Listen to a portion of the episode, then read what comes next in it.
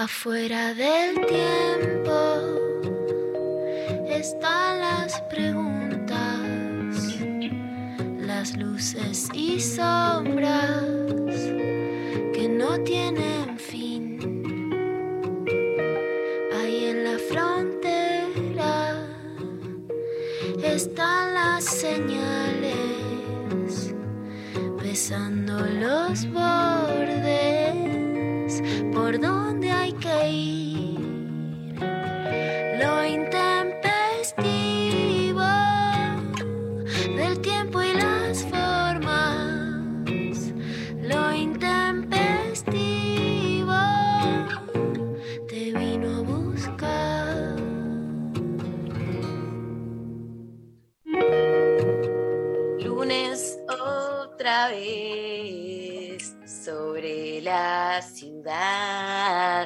Vero Lorca trajo otra grieta que va a votar la gente eh, hoy. Y si no, también lo vamos a matar. Eh. Bueno, ¿cómo arrancamos? Eh? ¿Cómo arrancamos? Yo te quería hacer el aguante, pero solo desde acá porque no iba a cantar. Ya muchísimo todo lo que hacemos como para además cantar era eh, demasiado, demasiado. Buen día, muy buen día en este lunes gris. Esa, esa cosa depre de lunes otra vez sobre la ciudad, sí, tremendo. Viste que, que es el mes de la primavera, se viene la primavera, pero el invierno le gusta despedirse con todo. Con de Con todo. todo, con de todo, te tira unos días nublados, grises, lluvia, como para terminar con el bajón del invierno y después pasar a la primavera. Es como, bueno, ahora metete a fondo. Bien, claro, para estar, para que el contraste se note mejor, digamos. Claro, claro, claro. De todas formas ya está, está bien, se siente la primavera a la vuelta de la esquina y la gente optimista que vemos el vaso medio lleno o si está medio vacío estamos abriendo otra botella, decimos, epa, se viene la etapa de las flores en la calle, del olor a jazmines, del olor a tilo por las veredas. Y eso ya me pone feliz y me cachondea. ¿Y por qué digo esto? Porque hoy es el día del sexo. Mirá cómo te enganché. ¿Cómo? Feliz día del sexo para todos. ¿Hoy? Hoy es el día del Ah, sexo. Sí, sí. Lula, ¿vos sabías? Bueno, no, se ve que estoy, estoy out, estoy out de... Estamos re out. bueno, feliz ¿Cómo día. lo vas a festejar, Vero? ¿Cómo lo vas a festejar? No sé, no sé todavía. eh, tengo, que, tengo, que, tengo que evaluar opciones. O sea, abrir la caja de juguetes y ver, por ejemplo. Claro. La gente nos puede contar cómo va a celebrar el Día del Sexo. ¿Con quién? Puede ser con eh, una misma, un emisme. Puede ser Claro. con alguien, alguien más. Autofestejo. Festejo Autofestejo. múltiple. Bueno, de hecho, hoy es dual. el, es el Día del Sexo porque es 6 del 9, 69. Ah. Ah, eso sí, eso sí, ahí me acuerdo, sí. El Bueno, 6 de feliz día, gente, feliz día. Eh, qué bueno, qué lindo. Qué lindo empezar con esta, con esta noticia que no sabía, eh, para empezar bien arriba y remontar este lunes aquí bastante nublado. Me tocaron el timbre, les voy a, las voy a dejar hablando. Vaya, día nublado, pero que da para una cucharita furiosa. Así, cucharita, la verdad día del sí. sexo, vení y abrazame un poco. Totalmente. Es paradójico, ¿no? Porque viste que últimamente es muy cuestionado. Vos cuestionás, por ejemplo, el 69, Vero, en tus Sí. stand-up. A mí me parece que está sobrevalorado el tema del 69. eh, no sé qué opina la gente, pero a mí me parece que está sobrevalorado porque es eh, mucha atención en dos lugares al mismo tiempo y yo no te la sostengo. Es como que, ay, mira, eh, tengo atención abajo, tengo atención arriba, tengo atención abajo, tengo En un momento digo, ay, qué bien le estoy pasando, ah, tenía una pija en la boca, no me había dado cuenta. No sé, me perdí. me perdí, ¿entendés? ¿Qué había que Claro. hacer y qué había que disfrutar? ¿Cuál era la parte de, de ver y de disfrutar? Tal cual, vamos. que, que yo estoy Vamos militando algo que veo en- en- últimamente en las series que me gusta mucho, la bien Valeria, en Sexo y Vida, digo, para dar referencias, ¿viste? Académicas de todo lo que una dice. Bueno, como que las series y el porno tomaron, por supuesto que ahora hay que hacerle sexo oral a las mujeres, ojo que esto no pasó hace tanto tiempo, hablamos de 20 añitos, No. 10 añitos, un poco más de esta parte, no mucho más. En esa hay mucho, lo hablábamos con Juan Esclar también, sexo oral de parada. O sea, el varón se agacha en un bar tipo rock y te hace sexo oral de parada. Yo ya vengo diciendo que eso yo no la vi, no la viví, a ver, no, no es que es tan común. Se hacen, ahora se hacen todos los que se agacharon a hacerte sexo oral en un baño y eso no es cierto. Entonces, imagínate si es el 69, lo que te estaba preguntando es cómo hay que hacerlo, dos personas haciendo yoga a la vertical. Claro, no, no, no, de parado. Es difícil, es difícil. Eh, bueno, es la, como la parabólica humana. Yo todavía no he, no he transitado la del baño, pero ¿sabes qué? Me parece Si que vos no la transitaste, Vero, ya está, no es que es tan común. Se Pero- hacen todo- ahora se hacen todos los que eran unos amantes re aguerridos que entraban al baño de, de la fiesta y te lo hacían. no, que lo pero No pierdo, no pierdo las esperanzas y No. creo que lo que tiene de bueno es que se viene la primavera, se viene la minifalda, se viene la pollerita, se viene el vestido suelto. Y ahí me animo a, bueno, voy a entrar a un baño y voy a decir, A ver, no, este es mi turno. Porque con el pantalón, viste, que, y si tenés medivacha abajo, mirá la palabra No. pero si tenés unas medias abajo, ponele, calzas, pantalón, te tenés que desabrochar el pantalón, bajarte el pantalón, ya es incomodísimo. En cambio. Una buena pollerita, si un buen vestido. ¿Quién no se subió el vestido en algún lado? se- Ganas de subir el vestido. Qué amigo el vestido, qué amigo el vestido. Por Compañero. eso. Se viene el momento del vestido. el vestido, compañero. Che, Tenemos que hacer una grieta vestido, pantalón, estoy con Sí. vestido todo lo bien. Ya mismo. eh, hablando de grieta, ¿qué, ¿qué pasa hoy? A ver, ¿con quién me peleo? Bueno, ¿con quién me peleo? Ya arrancó la chiquita porque es ¿A lunes, es gris, y dice, a ver, ¿a dónde ¿A voy a rosquear? Bueno, hoy es polémica, la venimos pateándose mucho porque la venimos charlando, que sí, que no, que da, que no da. Es polémica porque, bueno, es sushi o asado. Vegetarianas, no nos vamos, o veganas, no nos vamos a pelear con eso. Puede ser prender un fueguito y poner algo a la parrilla, o una comida fría que se picotea eh, con arroz o con lo que sea. No vamos a hacerlo de esta manera. También hay vegetariano, podés comer con palta y esas cosas. Bueno, en fin, que la grieta es casi, ojo, no quiero, no, quiero la cosa tribunera, ¿eh? No quiero, eh, eh, prendemos el parque, no hace falta. No hace falta. Entonces, Porque el Me Perín dice que lo de, mira, eh, son unos días de unos debates tan encendidos, después me voy a desquitar un poquito, pero me metieron en el medio del quilombo y mira, ya me tienen, ya me tienen, ya me cansaron, ¿eh? No me busquen porque ya me encontraron. Hay una que hace 10 años me preguntaba, Luciana, ¿cómo es el feminismo en la literatura? ¿Vamos a comer? Sí, dale, vení que te explico.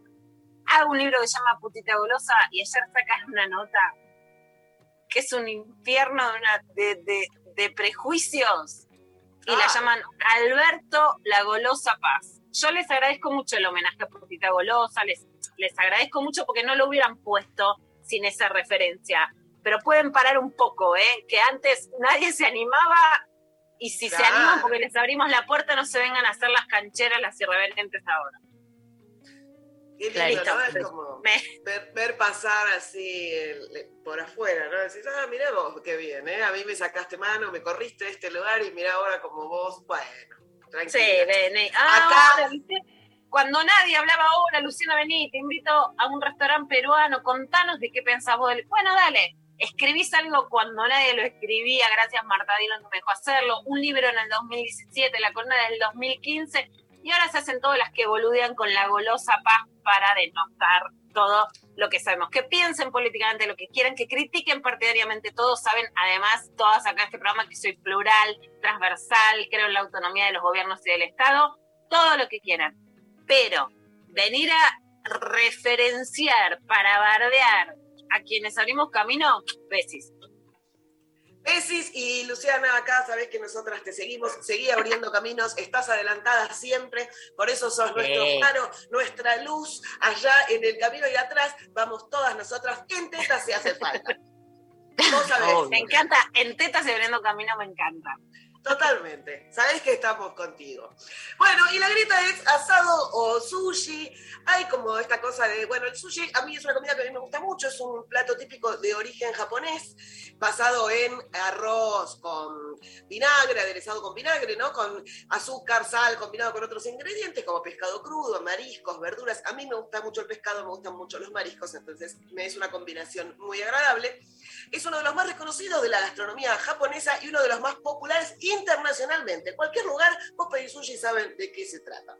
Puede ser sofisticado en un lugar divino o podés comprar los rollos esos en el barrio chino, que son más baratos, lo cortás en tu casa y también los probás. Hay muchas opciones de precios, es liviano, no suele caer pesado en general, viste que eh, es como que podés darte un postrecito, por ejemplo, es amable. Hay una enorme variedad, eh, casi todos son muy ricos, podés comerlo con palitos, podés comerlo con tenedor y hasta con la mano. Es un plato que se deja comer así. Se mezclan sabores, picantes, dulces, agrios, salados. Hay distintas texturas y colores. Se combinan con salsas exquisitas y para mí, con esto te cierro, el sushi tiene algo lindo que es eso de mojar. A mí el mojar el sushi adentro del coso me parece porno directamente. Sí. Adentro de la salsita lo metes así y es una divinura. Es una muy buena comida, a mí me gusta mucho. Pero enfrente, ¿quién está enfrente? El asado. El asado es, si vos googleás, decís asado y dice asado o asado argentino, porque asado es asar es una manera de cocción, pero no es lo mismo que el asado argentino. ¿Viste? No. Vos prend- y, y vos decís, bueno, prendo la parrilla y podés tirar de todo, ¿eh? podés tirar eh, vegetales también, podés tirar proboleta, chorizo, morcilla, churas, pollo, vaca, pero también hamburguesas veganas, pizza, ¿no? Lo que quieras. O sea, eh, pero para los argentinos y las argentinas es más que eso, es un ritual.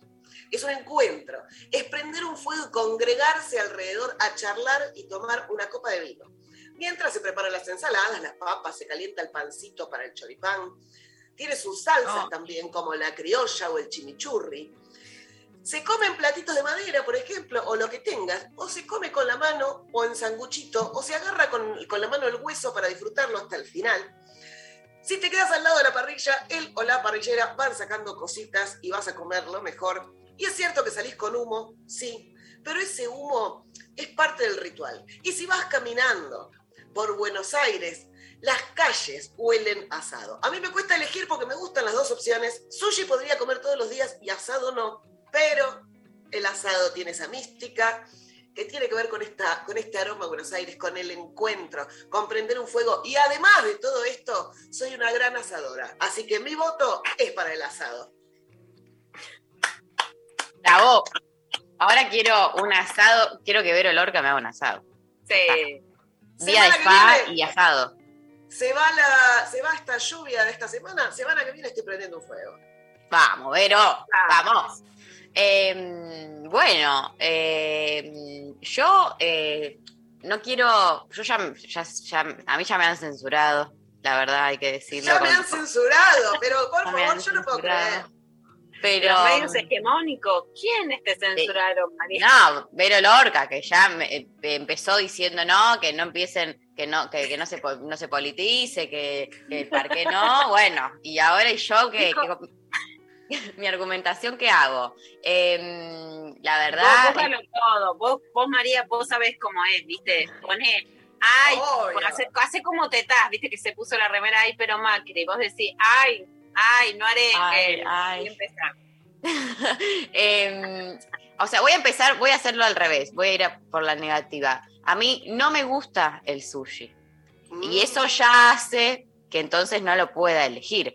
Y si, si no lo puedo elegir, bueno, qué pena, la verdad, porque justo del otro lado me encuentro con una de mis comidas favoritas de todo el mundo mundial y con la que más mística me parece que tiene, sobre todo en este país, eh, la que más disfruto, la que más genera eh, eso, como momentos eh, de encuentro que trascienden eh, un montón de cosas que, otras comidas no lo hacen. Eh, algo que me, que me hermana con mis amigues, con mis compañeros, algo que me genera identidad, algo que realmente me toca en el más profundo de mi corazón, eh, que es el asado del cual soy fan, con la mano, en sanguchito, con lo que sea, en, de parada en una marcha, un chori, de sentada en, un, en una casa de una amiga. Eh, la verdad que sí o sí, y si hoy no gana el asado, yo me paro, me voy y no vuelvo. ¿Ok? Nah, nah. Pasás de la opinión a la extorsión, pasás de la opinión a la extorsión. amenazas Eh, en lo intempestivo. Bueno, asado. Uy, te está enfrentando acá Upa, ahí lo vi. Eh, llega por el Uh, chat. no sé. Llega por el chat. eh, Está. Ahí se está picando acá mismo en la producción, acá mismo en lo intempestivo. Está bien, porque-. Ah, ¿Viste cómo es la Argentina y, y- y cómo somos algunos? Eh, Una semana están de tu lado, la semana siguiente se te paran de la vereda de enfrente. Y una no puede hacer nada. Yo me quedo con la conciencia tranquila de que siempre estoy de, de lo que me parece el mejor de los lados. Del lado correcto. El lado correcto, iba a decir eso, pero se quiso hacer la na, na, na. Eh, pero acá Lali Rombolá está diciendo que vota sushi, vegetariano. Eh, pero bueno, está muy bien. También me parece que tiene que eh, alguien tiene que votarlos. Está, está perfecto. Yo me parece que está bueno Ah. que esté el cupo. O sea, todavía entras en el concepto de democracia. Sí, hay, hay un resto. Pero, pero mordiendo la banquina, ¿viste? Que Solo para ver. justificar, para justificar que hay un poco de eso, nada más. Que no Sí, es puro sí, sí. autoritarismo. Em, Acá Lula, Eva también, acá Eva también te torea. Le gusta mucho el argumento de Eva, a ver. Uy, tenemos ahí un. Uy, un eco. Ahí está, listo, solucionado. Eh, el argumento de Eva es muy bueno, sí, sí. Tengo un tema. A mi marido no le gusta el sushi, por lo que es un placer con amigas. Sushi significa amigas, charla, disfrute. Asado es más casa, familia. Voy por sushi. Bien, bien, Ah. muy buen argumento. Eh, sí, la verdad, yo la voto. ¿Qué decirte con ese argumento? Mira, empezaste a panquequear. Es, es una, es, una, es una perfo, pero es en realidad lo tengo que hacer para que no se note tanto. Te estás poniendo en, en víctima dos segundos para arrancar de nuevo. Obvio, estoy aprovechando para ahora decir que hay que Se salir está a haciendo mar- la plural, es como el Alberto moderado, ¿viste? Se está haciendo Claro. la moderada y ahí le va a salir el, el Ay, qué-. Ah, eh, bueno, Lu no sé qué vota, ¿eh?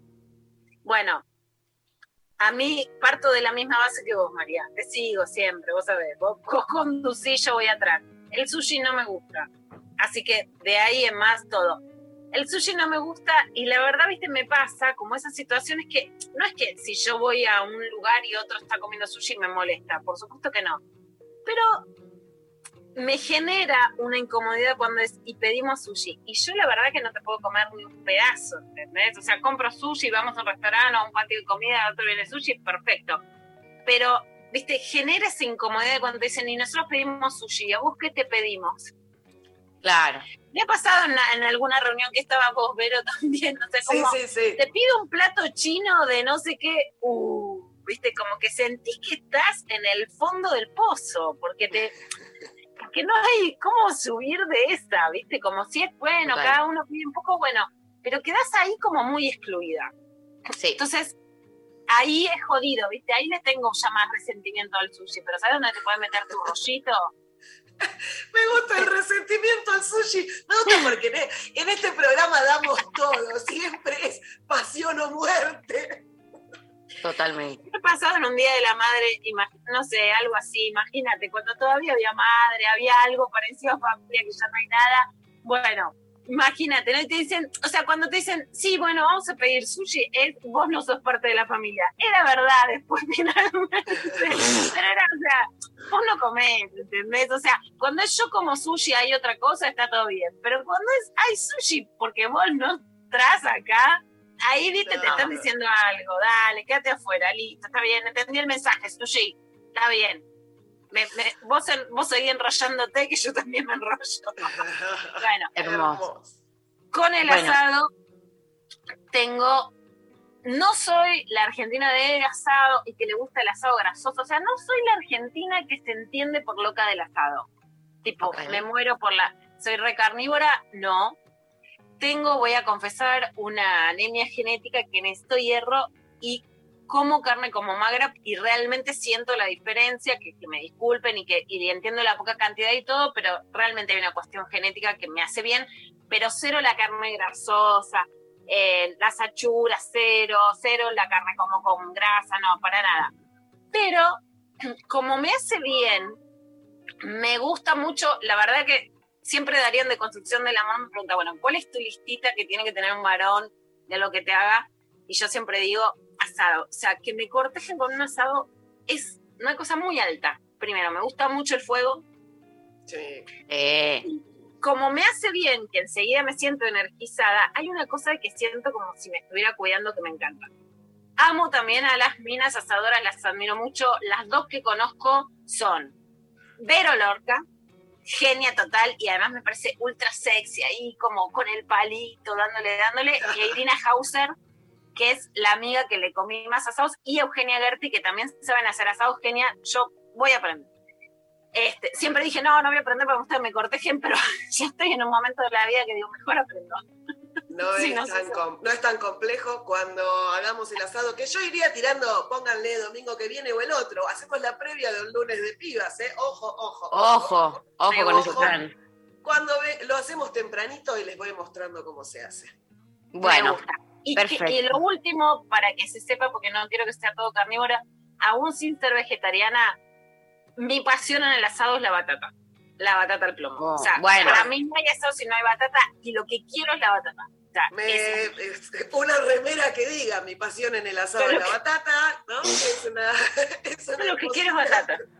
Igual eh, te banco porque a mí, cuando ponen las berenjenas, a la parrilla quedan geniales. Las cebollas envueltas en papel aluminio Sí. quedan geniales. Las no. papas quedan geniales. Y también te hago el ají cortado al medio con el. Sí, con el huevito. Sí. Todo lo que es asado baby adentro. Bueno, no, votan, nos mandan sus argumentos, de qué lado de la grieta se encuentran, 11 3 9 3 9 8 8 8 8 eh, arroba el intempestivo en redes sociales, pueden ir a votar y justificar, nos pueden mandar mimos, amor y todo lo que saben que nos encanta en este lunes full pibas y nos vamos, Lula, escuchando un tema eh, que eh, de Clara Lenger, Lenger, no sé cómo se pronuncia, Sí. Que se, que se llama Canción de Amor, que veo acá, eh, nada, parece que Es está- hermoso, es un video que filmó con Bimbo, que Bimbo ayer contó, la conoció en Instagram, lo hizo de onda Bimbo, que me encantó, y con Juan Cotet, que es un amigo de mi hijo desde que son chiquititos, desde la primaria. Me da una emoción ver el video terrible, Juan es actor y Clara canta divino, así que me encanta que conozcamos a las a las pibas que están haciendo cosas acá en Argentina y que vayamos a apoyarlas en Instagram, en YouTube, en donde están haciendo puso buenísimo. todo lo que tenía Clara para hacer el video. Así que nada, apoyemos a, a las pibas que están creando. Bueno, completamente. La escuchamos a Clara Lexer haciendo Canción de Amor. Iniciamos así en lo intempestivos, full pibas. Todavía no te escribí una canción de amor, pero hay algo que te tengo que contar.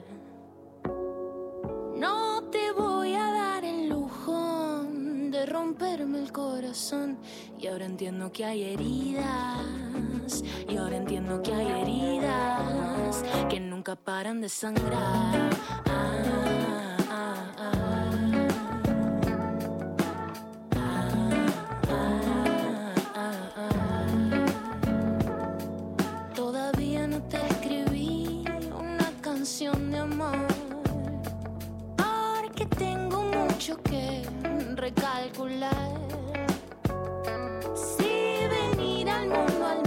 tiempo no nos enseñó que algunas casualidades, que algunas casualidades no tienen nada de casual.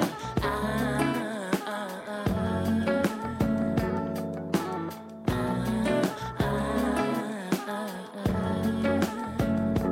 ¿Quién será que está ahí afuera esperando que le cuente mis que le cante unos tangos? Quiero reencontrarme con esa paciencia divina de fumarme unos porros sentadita en la esquina, pero el sol de Capricornio, pero el sol de Capricornio ya me empieza a sofocar. Ah,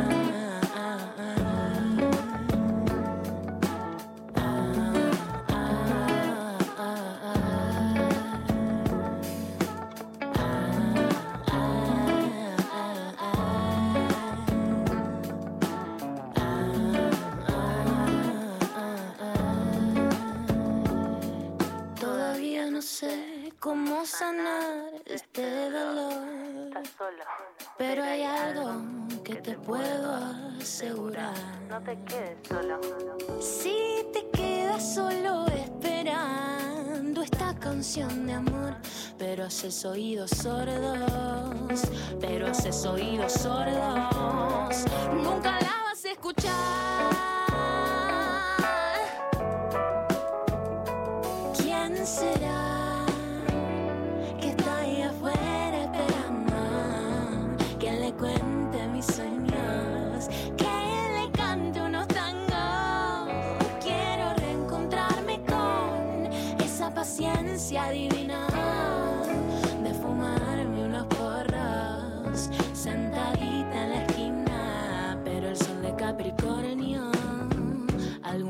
Casualidades, pero haces oídos sordos.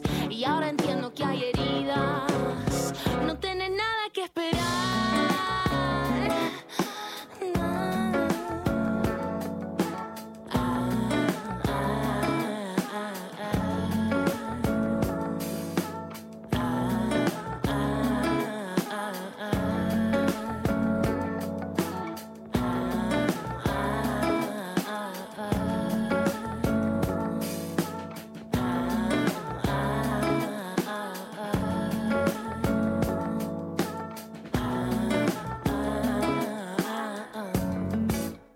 Luciana Pecker, María Stanraiver. Vero Lorca. Estamos en Twitter. Nacional Rock 937. Espacio cedido por la Dirección Nacional Electoral. Soy Victoria Tolosa Paz y voy a trabajar para vos desde el mismo día en que me elijas como diputada. Porque si hay algo que valoramos después de lo que pasamos, es el tiempo. Es usar este tiempo para hacer lo que vinimos a hacer y no para otras cosas. Porque hay una gran diferencia entre nosotros y cualquier otro candidato. Nosotros no tenemos que esperar para cumplir lo que te digamos ahora. Estamos empezando a salir. Trabajemos para lograr la vida que queremos. Victoria Tolosa Paz, Daniel Goyán, precandidatos a diputados nacionales por la provincia de Buenos Aires. Frente de todos, lista 507, celeste y blanca. Información, música y delirio. Un gran plan. A la hora en que nadie se quiere levantar, acá ya estamos con los ojos bien abiertos. Un gran plan. Con tapa, Marianita y el Tucu.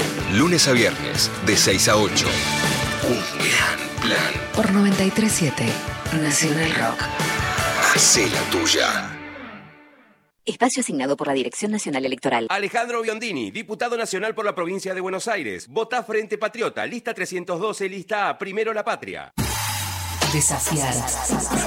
Escuchar. Nunca nos conformamos. 937. Nacional Rock. Espacio cedido por la Dirección Nacional Electoral. Justicia y Dignidad Patriótica. Sergio Jesús Medrano, precandidato a diputado nacional por la provincia de Buenos Aires. Lista 323. Abren un paréntesis en medio del día. Hola. ¿Qué tal? Lunes a viernes de 13 a 16. Calu Bonfante, Diego Ripoll, Nati Carulias. Hola, ¿qué tal? Divertirse la tarde está asegurado. Hola, ¿qué tal? Hola, ¿qué tal? Por 937 Nacional Rock. Hacé la tuya. Espacio cedido por la Dirección Nacional Electoral. Otro sindicalismo, sin dirigentes ricos y trabajadores pobres. En Buenos Aires, Alejandro Godard, diputado. Lista 504 10R. MST en el Frente de Izquierda Unidad. 11 39 39 88 88. Nacional Rock. De 11 a 13. Lo intempestivo. Nacional Rock. Clavada de noticias con Luciana Pecker. Solo verdad. Solo verdad. Por más peligrosa que sea. Bueno, qué semanita que empieza, ¿no? Lula. Una semana tremenda, sinceramente. Hay muchas noticias, pero la campaña electoral está bajísima, chicanera, sin contenido, sin debates reales, o sea, pasa de todo, pero que te marea. Entonces vamos a intentar los temas que vamos llevando, por lo menos entenderlos un poquito para no marearnos, porque si no es como una calecita, viste, que, que te llevan y te pasean, pero sin que una entienda nada de lo Nada. que está pasando. Bueno, vinimos hablando de lo que dice Esmeralda Mitre sobre la nación. Esmeralda Mitre, por supuesto, más allá de lo que es, y lo dijo en Sobredosis de TV con eh, con Juan Di Natale y con Elizabeth Bernacci, digamos, tiene una ideología mucho más cercana a la derecha, etcétera. Eso, por supuesto, lo sabemos. Aún así, me parece que pasa algo muy interesante con las mujeres herederas, que pasó también con Dolores Echeverre, porque ahí hay una digamos, aún en las clases altas hay una injusticia de clase. Esa injusticia de clase que muchas veces hizo que estas mujeres, a veces las esposas, fueran las locas, las resentidas, Zulema Yoma, Lourdes Di Natale, digamos, ¿no? Dolores Echeverre, Escasani con IPF también, que era la hermana del otro dueño, ¿no? Que terminen contando cosas que no eran esperables y que rompen ese esquema de la cofradía masculina que es difícil que se rompa. Bueno, Esmeralda cuenta que Mauricio Macri tiene acciones que es uno de los dueños que tendría en potencial acciones en la nación y la nación más. Es algo sustancial en este momento, porque es el expresidente, porque hay elecciones en juego, porque es también ver cómo construyen los discursos y frente a una derecha que, de hecho, viste, Macri volvió, le fue mal con el libro, lo, lo, escondieron, ahora volvieron a ponerlo, sube, es un país también muy ciclotímico. Pero es muy importante entender si esto sucede o no y que haya transparencia desde los medios. Entonces, Esmeralda, el sábado contó que tiene amenazas, que por primera vez en su vida y la de su familia tiene custodia, para que entendamos el nivel de lo que se pone en juego y de lo que ella está diciendo, y que Macri efectivamente tendría acciones en la nación. A ver. ¡Devuélvame mi diario! Que tengo amenazas, que estoy ¿Amenazas con- de qué nunca en la vida tuve custodia en mi vida, ni mi padre, ni mi familia, ni nadie, y ahora estoy con custodia. ¿De qué manera, Esmeralda, te están amenazando? Porque es grave lo que estás diciendo. Sí, me están amenazando, los quisieron callar a mis abogados, eh, los eh, quisieron coimear a ellos y a mí. O sea, ahora un juez metió un- una medida cautelar para, para inhibir KMB, para que podamos tener acceso a todos a toda esa información, a toda la información, a toda la documentación, a la cantidad de acciones, a todo. La versión de que Mauricio Macri, bueno, puso dinero para que... Ah, él sostiene lo mismo. Claro, claro. Bueno, chicos, es increíble. ¿Qué, qué más decir? Lo dice su propio hermano. Eh, estaría, yo tengo que hablar en potencial, pero yo lo sé, yo lo estaría sabiendo perfectamente. O sea, es, es un hecho. Estaría siendo un hecho. Estaría Claro. siendo un hecho. Estaría que compró parte del diario. Él y No dos que- personas más. Una de eh, esas personas que no querés siempre- nombrar. Que no, no, no, no, no puedo nombrar porque eso sí no me consta del todo, pero también es casi obvio. Diste muchas Pusieron pistas, 5 sí. millones de dólares cada uno. Eh, Macri le quiso comprar el diario a mi padre. Eh, esto es algo que nunca conté hace muchísimos años. Está atrás del diario hace muchísimo tiempo y le tiró dos portafolios con millones de dólares. Hay que tirarle, Bartolomé Mite, dos portafolios. Anda a tirarle dos portafolios a, a un mafioso, no a Bartolomé. Claro, ¿Y no a cómo Bartolomé. reaccionó tu papá? ¿Cómo ¿Qué fue? dijo tu papá? Lo saco cagando. Después se, corrige Esmeralda y se lo sacó escarpiendo. Me gusta porque la palabra escarpiendo era muy de mis abuelos y yo la uso, porque dicen, no quiero decir malas palabras en la televisión. Hay todo un tema ahora con las malas palabras. Dios mío, qué debate se armó con el tema del garche. Beatriz Arlo, por ejemplo, dijo, Victoria Tolosa Paz es una cheta que usa malas palabras, ¿no? Todo por lo del garche. Bueno, Ah, no sabía. Acá, acá nos gusta decir garchar, porque además va con la CH, suena lindo el garche. Garche, y tiene la R además, que también está buenísima. Tiene todas las letras hermosas. Garchar, Sí, sí. exacto, porque no sí. quedaba claro.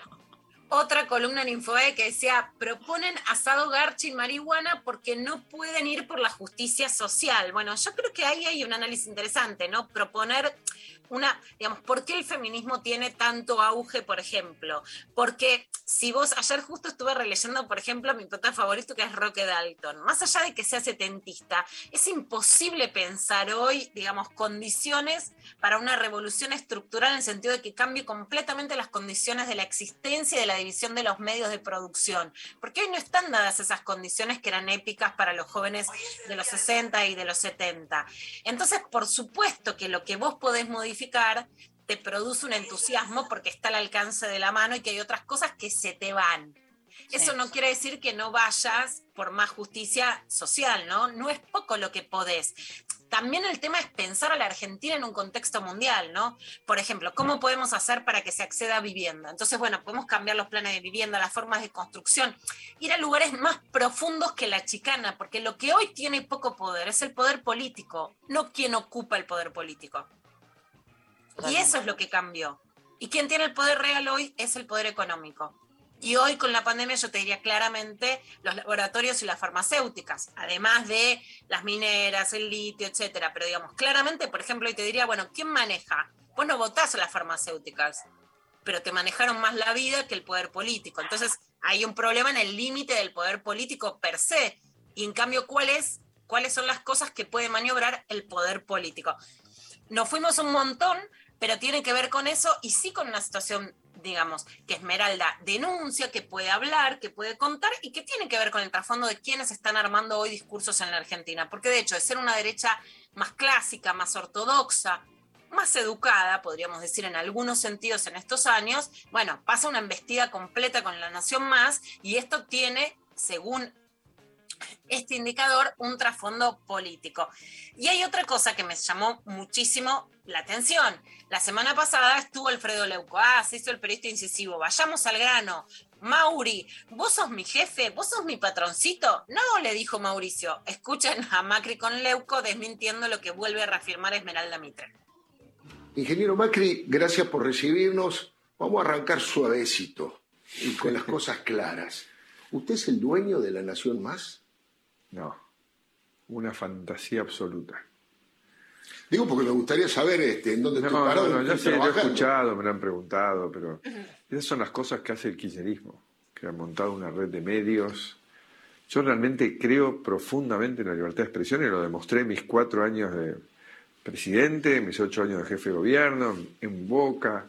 Siempre he creído y respeto muchísimo el rol de ustedes como para hacer algo así. de O querer- sea, una declaración jurada, usted no Nada, puede asegurar cero, que no. cero barra cero. ¿Y algún cero- amigo, algún amigo importante No, de dinero que tenga acciones en la tampoco? Tampoco, tampoco.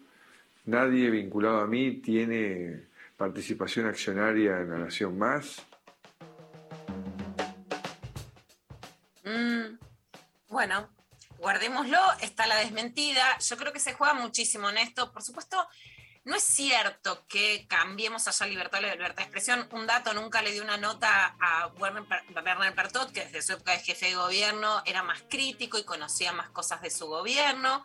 Hay una red de medios, por supuesto, digamos, del establishment que responde y que después le fue crítico como le fue crítico el establishment que le, sol- le soltó la mano, ¿no? Porque ahí hay un gobierno del establishment que no le alcanza con alguien que viene del establishment, ¿no? Y, es, y Eso en es eso terrible. El macrismo también lo demostró. Al establishment quiere lo que quiere. Y si no se lo das, no importa que seas más de su riñón que el otro que puede venir o que ya vino. Bueno, más allá de eso, este debate sobre la nación más a mí me parece muy central esto, en, en qué cosas estamos discutiendo, quién nos lo hace discutir y también si hay transparencia o no en este país. Una entrevista a María Eugenia Vidal que eh, se la hicieron como de millennials y centennials, me pareció muy interesante. Habló en contra de la legalización de la marihuana, pero después, fíjense y la comentamos, qué dice sobre los humedales, las granjas porcinas y el lenguaje inclusivo. A ver. ¿Qué hace Vidal con estos proyectos? Legalización de la marihuana. Estoy en contra. Una ley de humedales. Tengo que estudiarlo mejor. Se habló todo en supuesto, pero ¿se debería avanzar en un acuerdo porcino con China? Lo tengo que estudiar mejor. Quiero ver, quiero ver qué impacto tiene de verdad en el medio ambiente. ¿Qué opinas del lenguaje inclusivo? A veces lo uso poco, lo que me sale natural. Como tengo un varón y dos nenas, muchas veces le digo chiques, para ahorrar y no decir chicas y Pedro, o Pedro y chicas. Entonces, nada, a veces lo uso, pero muy poco. Me parece que, que lo, digamos, que, que tenemos que hacer cosas más inclusivas que solo el lenguaje. Para ahorrar, está bueno. A nivel económico, ahorrar, eh, se, se ahorra un montón con el lenguaje inclusivo. te- te- Me gusta porque todo fue, todo- te militó la ignorancia de todo. Lo tengo que estudiar, lo tengo que pensar, para ahorrar. El concepto, como no estoy entendiendo. ¿Me repite la pregunta? Bueno, ahí quiero ir. Uno puede, una, uno puede estar de acuerdo o no con María Eugenia Vidal. No tengo dudas que es de las candidatas que mejor habla y que más sabe. Lo que en un momento que no es este, porque ahora lo que le reclama a su propio partido es que hable más, que sea más duro, o sea, por lo tanto no es que se calle, pero el momento que Jaime Durán Barba le recomienda y llega a la gobernación de la provincia de Buenos Aires que sea la calladita, no es que ella era callada y no sabía, sino que ocupaba ese lugar como no ocupa otro. Ahora, la, penetración de, granja- de granjas porcinas que denuncia por primera Soledad Barruti con un acuerdo con China es uno de los temas que hoy más interesa. Por un lado, a los jóvenes, a, otros sectores también, por supuesto, pero que define un modelo productivo. Si uno vota a diputados, y no estoy hablando solo de María Eugenia Vidal, ¿no? Pero sí en esa respuesta lo tengo que estudiar más, me parece como danger. O sea, no quieren que hablen de Garche como si eso fuera algo frívolo, pero hablemos de proyectos. No se puede votar a alguien que no sabes qué piensa sobre un modelo productivo de alimentación que lleva a las pandemias. Porque si vos decís, ganó María Eugenia Vidal porque la gente quiere un modelo que, aunque estalle, bueno, digamos, apoyan el discurso del desarrollo por sobre, digamos, que haya dinero y economía por sobre, digamos, el cuidado ambiental, ¿sabes a qué estás votando? Si te dicen lo tengo que estudiar, ¿y para qué votamos? Estudialo ahora y contámelo. Rendí, venga, venga el viernes. Y después vuelven, ley de humedales la tengo que estudiar. Son candidatas a diputadas y a diputados, la tienen que votar. Yo tengo que, o sea, la representación se basa en que yo estoy a favor o en contra de la ley de humedales y voto una diputada que está a favor o en contra de la ley de humedales y vota lo que yo pienso. Si lo tiene que estudiar, no estamos votando lo que queremos, sino lo que van a salir con cualquier sorpresa, digamos. Eso es gravísimo. Hablamos con Gabriela Cabezón Cámara la semana pasada de una cantidad de intelectuales que piden que entre el debate eh, eh, ambiental y ecológico en el debate legislativo. Bueno, primero que eso me parece urgente y es el mundo que se viene, es el tiene que estar primero en la agenda. Segundo, más allá de lo ambiental, no podemos votar a candidatos que no nos dicen cómo piensan, porque entonces no hay representación política, ni siquiera para asumir que la gente votó algo distinto de lo que una piensa. Pero no te pueden no decir. Y lo ambiental no puede ir escondido. Cuando te dicen lo tengo que estudiar es que van a responder básicamente a los intereses empresarios, por ejemplo, de countries que no quieren la ley de humedales, de ganaderos, etcétera, pero que no te dicen que no. Pero a mí eso sí me parece una vergüenza. Son elecciones legislativas, no pueden no decirnos qué piensan. Sobre el lenguaje inclusivo, lo que me llama la atención es que la demonización ha sido tan grande que ahora se quiere prohibir el lenguaje inclusivo, que si ella dice que está a favor, en su propio partido que están jugando a la ultraderecha queda visto como, como una concesión al progresismo. Y lo que me llama la atención es que ya, más allá de decir ahorro el lenguaje, en la casa, las pibas, los pibes dicen chique, porque tenés dos mujeres y un varón y no, no les decís chicas a todos, porque la gente no le gusta que si hay un varón le digas chicas, porque aunque podría usarse, y no les decís chicos, que era como se decía antes. Una mamá, si tenía tres pibes, aunque haya dos chicas, le decía chicos. Hoy las pibas no se lo bancan, la revolución de las hijas. Pero queda como vergonzoso para la derecha. Lo usa y después dice que no, pero lo usa, lo usa porque ha penetrado, porque no es una imposición de la izquierda ideológica. Así que bueno, me, me parecieron varias perlitas en esta nota de Infobae que se puede ver también en, en Instagram. Buenísimo. Y vamos con otra pica. Yo te diría que es casi la grieta de hoy. Bife de chorizo para desayunar, sí o no. A veces es picante, digamos, con detalles, pero a mí me gusta, me parece picante, me parece plural. Y Santiago Cafiero se enoja como si hubiera sido una denuncia de no sé qué. Romina Mangel le pregunta a Santiago, a Santiago Cafiero si Alberto está como desatado, que es algo que se está escribiendo, vos lees las columnas políticas y hay unos ataques que, más allá de que Cristina también, son de una falta de respeto de una institucionalidad terrible, pero Romina Mangel se lo pregunta y Santiago Cafiero en Radio con Vos se enoja con ella, a ver lo que pasó. con cómo está el presidente hoy. Leía el otro día eh, a, Roberto García, por ejemplo, para citarte un ejemplo concreto en el diario Perfil, no sé si lo leíste, contando un poco cuán errático está el presidente, que se levanta, que en lugar de tomar un café con leche pide un bife con papas fritas y huevo, qué sé yo, digo, parecen cuestiones como anecdóticas y menores, pero que en el marco de discutir cómo está frente a estos hechos que se vienen dando últimamente, uno le presta particular atención que en otro momento sería, digamos, una nota a color. Mira, si, no sé, si vos le crees a, no sé qué periodista me nombraste, no tengo idea quién es, Roberto, pero si vos le crees a esa persona es un problema tuyo. No, Este, no, no, eso no que- no, no, no, sé no qué es un no, es un- no, no es que es un problema. Te estoy preguntando a vos, que lo conocés, respecto de algo que están haciendo, Te digo que eso, es- cronicando eso es en un lo que me ejemplo. preguntando. No, yo le estoy preguntando al jefe de gabinete sobre algo que se publicó No, y vos y me ya- podés decir es una estupidez. y ya está la re- y ya está se re- zanja fácil. Y ya está respondida. Sin necesidad de, Bueno, digo, yo de te estoy preguntando, trabajo, yo te estoy preguntando si vos lo crees eso, porque lo que más me llama la atención es que crean esas cosas, pero bueno. Pero está bueno que salga a decir, no, la verdad que el presidente no se levante y come un bife con papas fritas. Y de, de vuelta, en Pero vos otro- te pensás raro, que es este raro. Yo- gobierno yo te digo una cosa, de es ponerse raro a el planteo, contestar ¿eh? todas las Eh, estupideces que se. Eh, eh, en, en esta en esta le doy la razón a Santiago Cafiero, porque es, es raro eh, plantear una información, che, tal persona se come unas papas fritas en vez de un desayuno. Pero ustedes entienden que en ningún otro momento del país estaríamos discutiéndolo, sería una cuestión Es anecdótica que nadie lo discutiría. Lo pongo No. en otro marco, en otro contexto. Está bien la pregunta de, decir- de decirle cómo está el presidente. ¿Cómo? Sí, Eso bueno. está bien. Bueno, vamos por partes. Lo que, chicos, y hubo algunos otros escándalos que le han costado muchísimo a, por supuesto, cuando alguna mujer salió a decir, che, no estoy de acuerdo con la pregunta, lo que le ha costado eso, Claro, no. no. les quiero decir, estoy pensando en, en una persona concreta cuando lo digo, pero no voy a volver a exponer el caso. Ahora, lo que sí digo es, Romina Mangel tiene un programa en Millennium, tiene un programa en América donde es la conductora. Hace una pregunta, ¿te gustó o no? ¿Está equivocado o no? Que el compañero que es Reinaldo la salga a pisotear al aire con el jefe de gabinete, no se hace. Quiero explicarles una cosa. Se llama compañerismo, se lo decís después, pero no se hace al aire. Les digo, porque Romina también ha trabajado con Luis Novarecio, le ponen el piecito, qué cosa, ¿no? Aunque una mujer pueda ser conductora de otro espacio, hay como necesidad de corregirla y decirle que esa es una pavada. Primero. Segundo, por supuesto que es una pavada que alguien escriba eso en el diario. Un presidente no está descontrolado si come un bife de chorizo con papitas. Puede no importarte. Y segundo, Vero, en todo el mundo eso es un desayuno. Es un desayuno keto. O sea, digamos, la verdad es que estas semanas estuve leyendo columnas de La Nación y de Clarín, de los articulistas y los editorialistas, y son de una falta de respeto institucional terrible. Ahora, si eso se dice, no es que no se puede preguntar.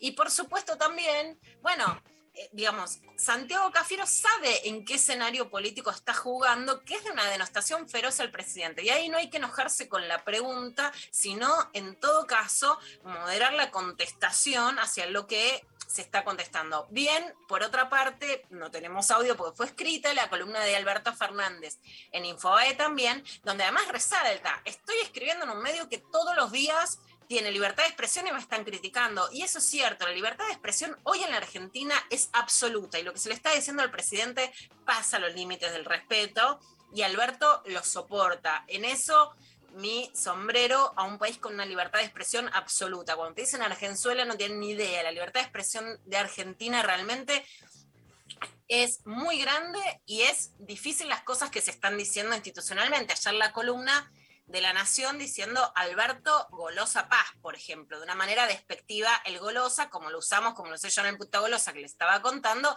que el Golosa es, no, no solo coges, o sea, no solo sos una puta, te gusta, ¿no? Que sale el putita Golosa de una bandera de la cancha donde en Rosario se lo pone Rosario Central News para decirle te voy a golear putita golosa, o sea, te gusta y te voy a penetrar porque te gusta mucho, sos golosa porque te gusta mucho. Esa construcción desde la literatura y desde lo que hago yo es construirla con orgullo. Somos golosas y nos gustan. Cuando se dice despectivamente sobre la figura presidencial, por supuesto que se pasa los límites. Además de defenestrar, digamos, toda una construcción lingüística del feminismo para poder asentarnos este, sobre el goce. Y en contra de una columna de Jorge Alperín que reivindicaba el goce peronista, que lo es. El peronismo no lleva solo necesidades básicas satisfechas. El mito del parque es porque, bueno, les das asado, les das sidra y pan dulce. No es solo que sobrevivan, es que disfruten. Y en eso hay una construcción simbólica, por supuesto, del peronismo, más allá de otras este, divergencias o posibilidades que hay sobre todo lo que pasó en la Quinta de Olivos, que ahí, por supuesto, se genera un escenario en el que es válido criticar lo que hizo el presidente y válido analizar las construcciones simbólicas que se dirimen ahí. Pero la cosa se está picando en todo sentido. Y ahí volvemos con Mauricio Macri, que en Radio Mitre dijo, si nos encontramos con una mayoría de los argentinos decimos basta, es decir, cambian o se van a ir, se van a tener que ir. A ver qué dijo. Sido meses, un par de años de, mucho dolor, de mucha angustia, La angustia es lo que reina y circula por toda la Argentina, angustia por lo que dijiste, ¿no? Por el desastre de- del manejo de la pandemia, la cuarentena eterna, la incertidumbre sobre el empleo, la inseguridad, pero también un tremendo aprendizaje. Y ese aprendizaje, si vamos a votar y ejercemos este voto, por más que para mucha gente en este contexto PTT pasa que dice, pero ahora encima ir a votar, ¿de qué me hablan? Ni paso, pero es la herramienta. Es la herramienta que tenemos para decir basta.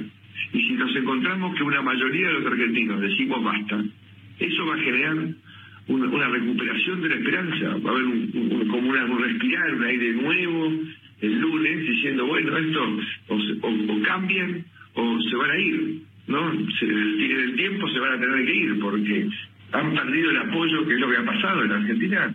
Se ha destruido la confianza. Esta gente, en base a, a la mentira, a la ineptitud y a la inmoralidad, Bueno, el se van a tener que ir. Santiago Cafiero sale a contestarle también muy enojado. En la Argentina está el fantasma, pero que fue real, de no poder terminar los mandatos, por supuesto, de la época de Raúl Alfonsín, que en lo que después se le atribuye a un golpe, digamos, se atribuye, no está comprobado, de parte del peronismo, de los saqueos, etcétera, tuvo que entregar al gobierno antes de tiempo e irse antes de terminar su mandato. Después de las pasos en las que pierde tan rotundamente Mauricio Macri, aparece ese fantasma y se genera un consenso, por supuesto, que termine el mandato.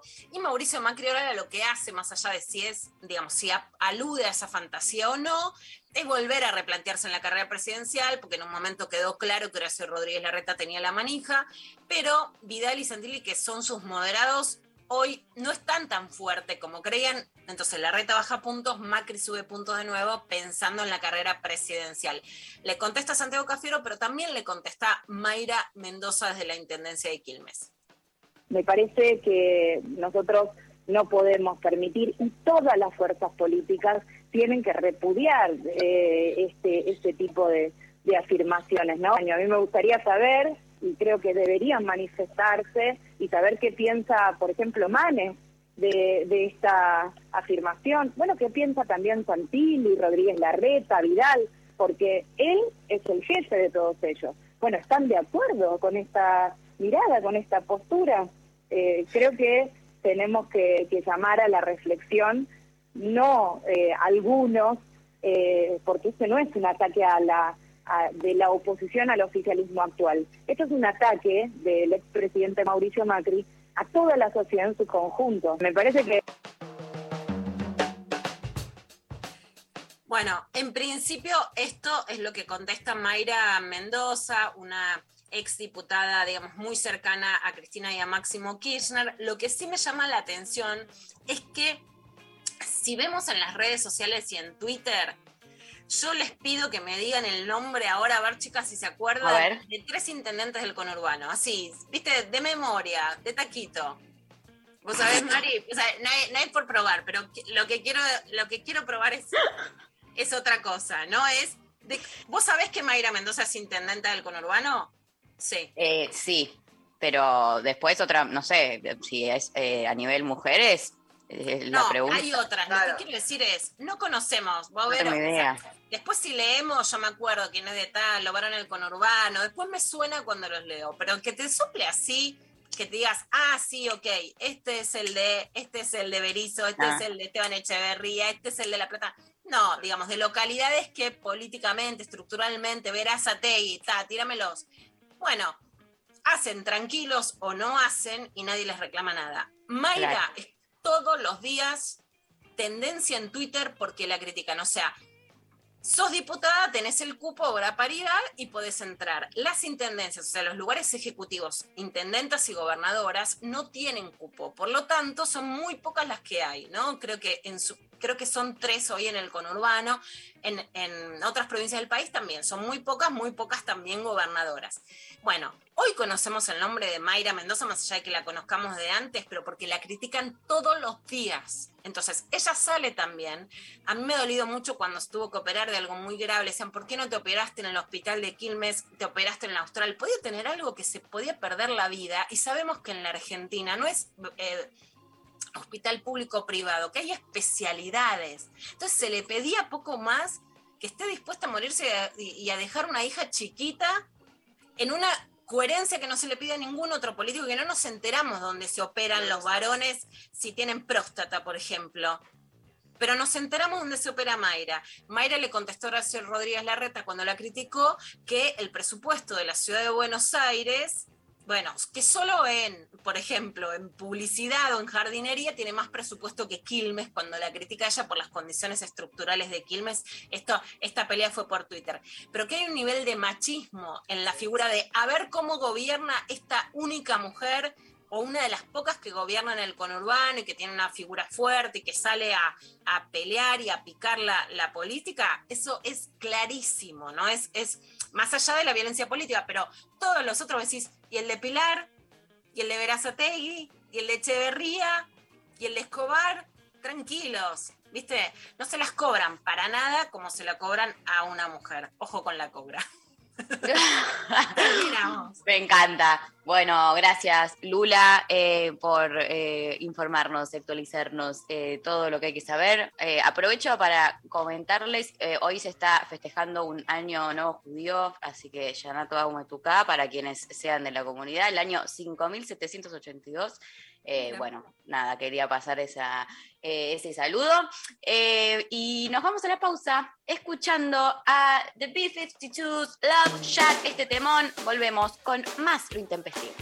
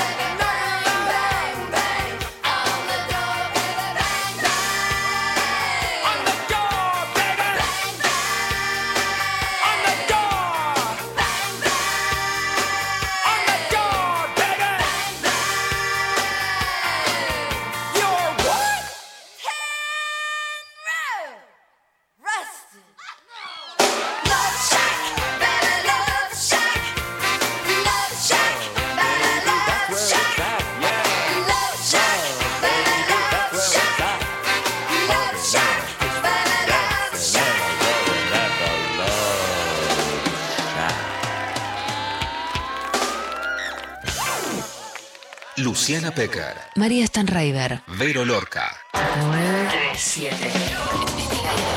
Nacional Rock. ¿Sabés quiénes tienen que vacunarse contra la gripe? Informate en argentina.gov.ar barra salud barra vacunas barra antigripal o al 0800-222-1002. La vacuna es gratuita en todos los vacunatorios del país. Argentina Unida. Mario Masitelli, diputado nacional, Proyecto Justo Social y Humanista, en Provincia de Buenos Aires, lista 502. Maga. Tomás Rebor. Lunes, de 20 a 21. En este programa vamos a darle voz a las personas que hacen grande a este país. En redes, Twitter, Facebook, YouTube, Instagram, Spotify y ahora también por Twitch. Nacional Rock 937. Espacio cedido por la Dirección Nacional Electoral. Soy Facundo Manes y alguna vez me dijeron que un alumno de la escuela pública nunca llegaría médico. También me dijeron que no me quedara en la Argentina luego de haber regresado en el 2001. Pero lo hice porque creo profundamente que no podemos renunciar a nuestros sueños ni renunciar a la Argentina. Es tiempo de dar el paso. Facundo Manes, precandidato a diputado nacional por la provincia de Buenos Aires. Lista 506. Juntos. Juro que no Pero hay algo que vos no sabés. Y es que hablamos mal de vos. La organización vence el tiempo.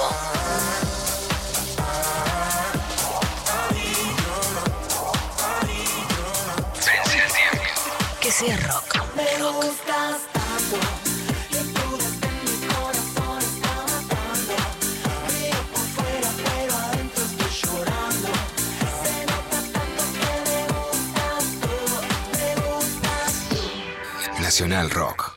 De 11 a 13. Lo intempestivo. Nacional Rock. Estamos, estamos al aire hablando de cosas que Siempre. nos importan.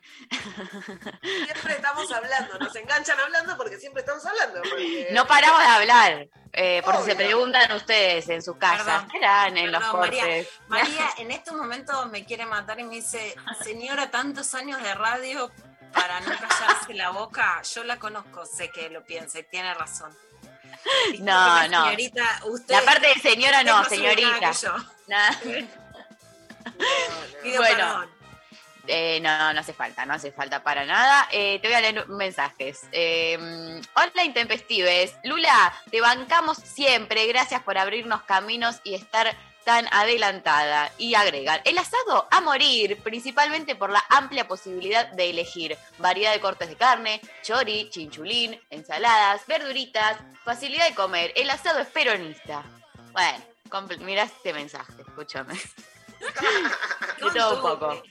Con Peronista tutti. y golo- goloso, con postre siempre, no helado al sí. final. Bueno, hay siempre, yo, eh, hay un problema en mi grupo de amigos que siempre que hacemos eh, un buen asado es que capaz que priorizamos más poner más, más cortes o más cantidad y que después porque de, de- de comer a- el postre nunca llegamos, ¿viste? Como que te quedás, te reventás con el asado y no y a veces es difícil que entre el postre después de eso.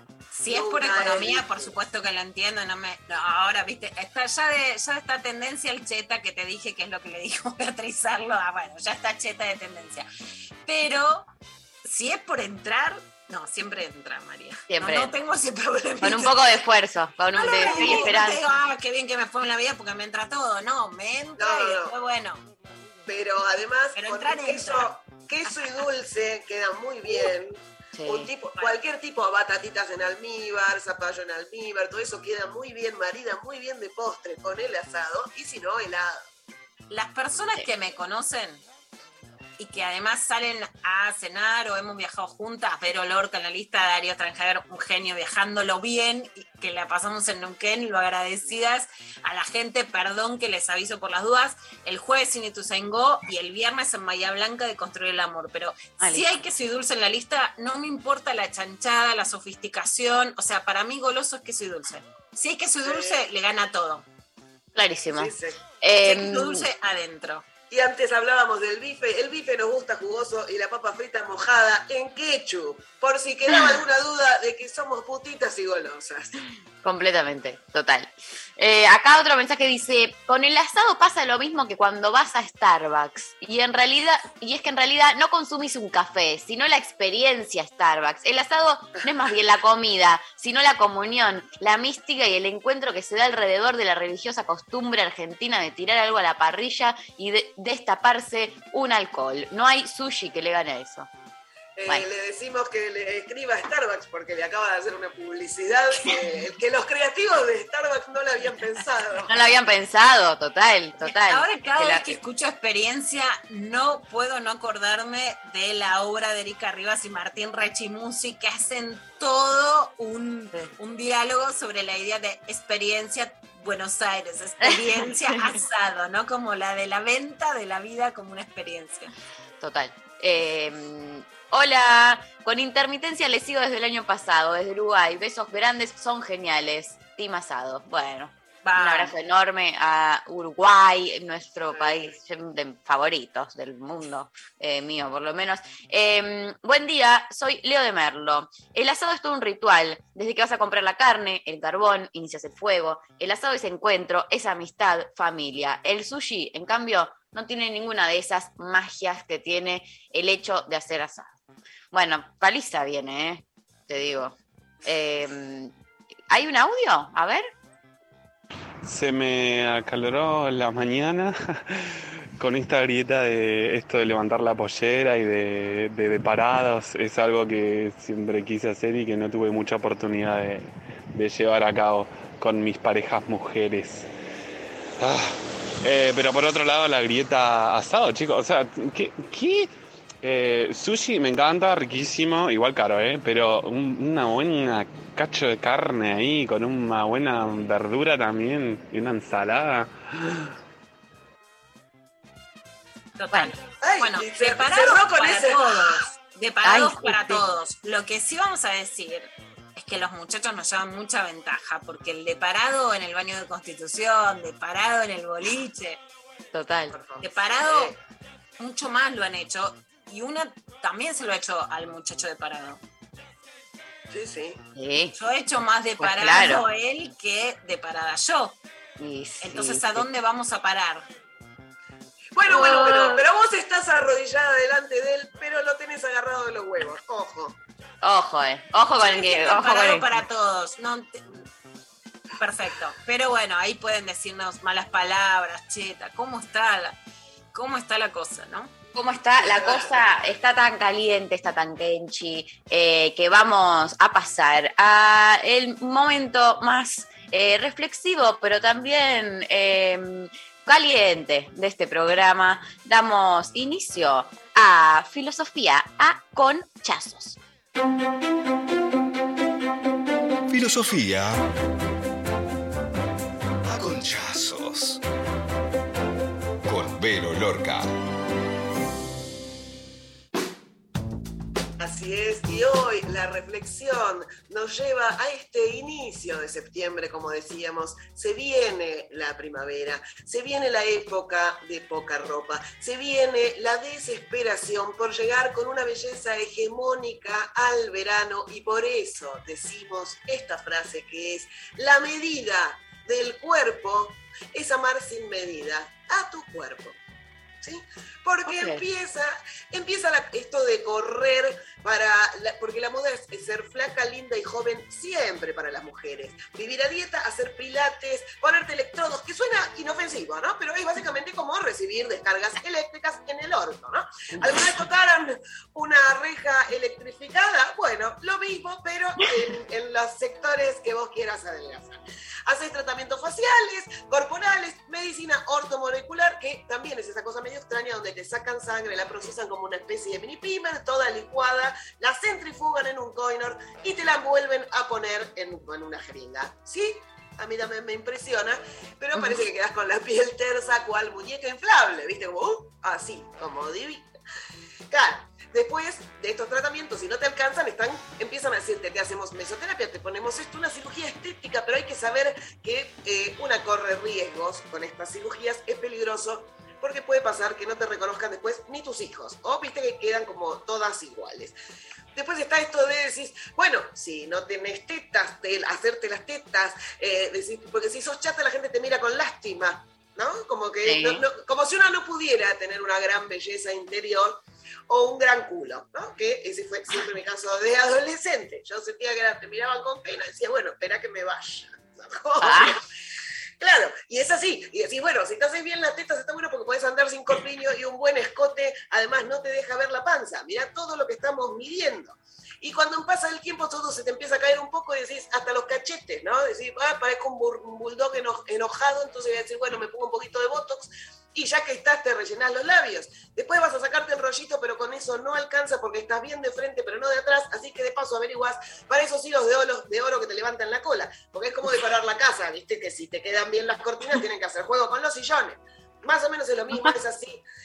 Las mujeres sentimos la presión de estar divinas todo el tiempo y para eso vivimos a dieta, todo el tiempo a dieta. A veces te pones fundamentalista y la seguís como si fueran los mandamientos. Viste que si no mezclarás proteínas con hidratos de carbono.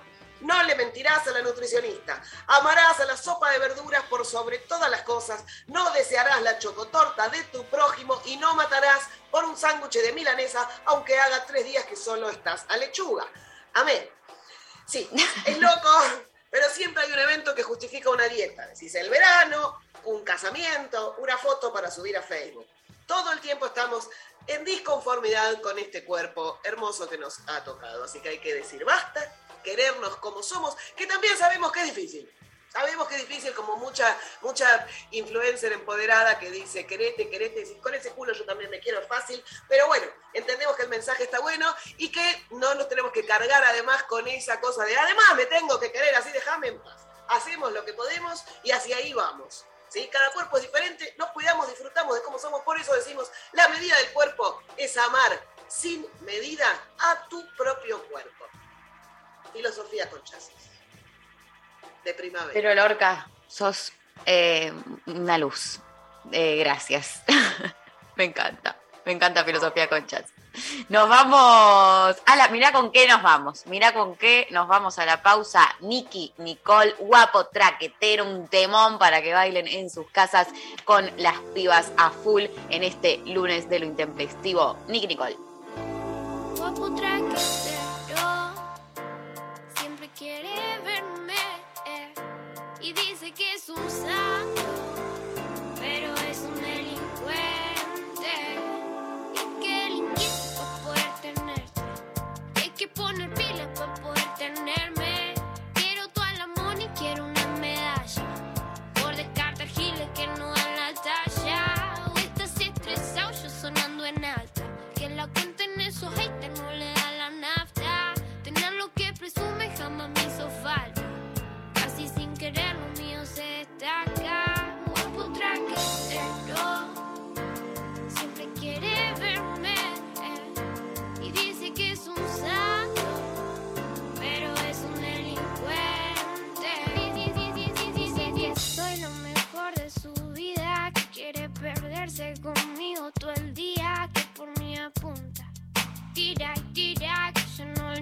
importa cometer un delito por su niña. Y aunque no caigas en la de nadie, con una mirada puede enamorarte o es parte de su arte.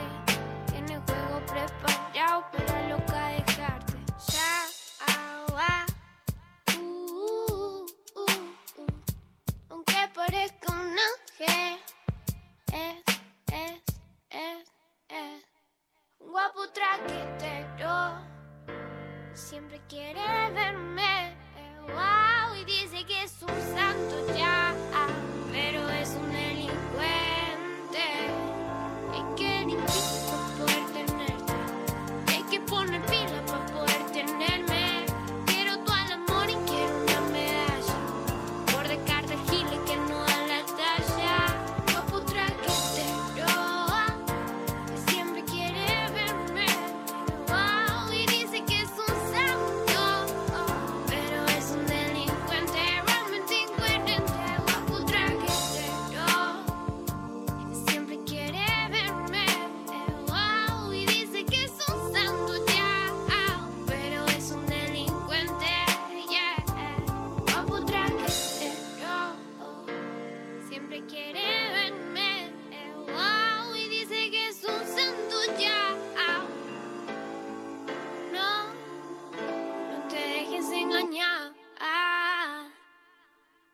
11 a 13. Lo intempestivo. Nacional Rock. Estamos en Facebook. Nacional Rock 937. Espacio seguido por la Dirección Nacional Electoral. Tendríamos que escuchar a Alberto hablar todo el día de Macri, a Kicillof, todo el día de Vilán. Dejate de romper las pelotas, que la gente quiere resolver el problema. Ni de un lado ni del otro.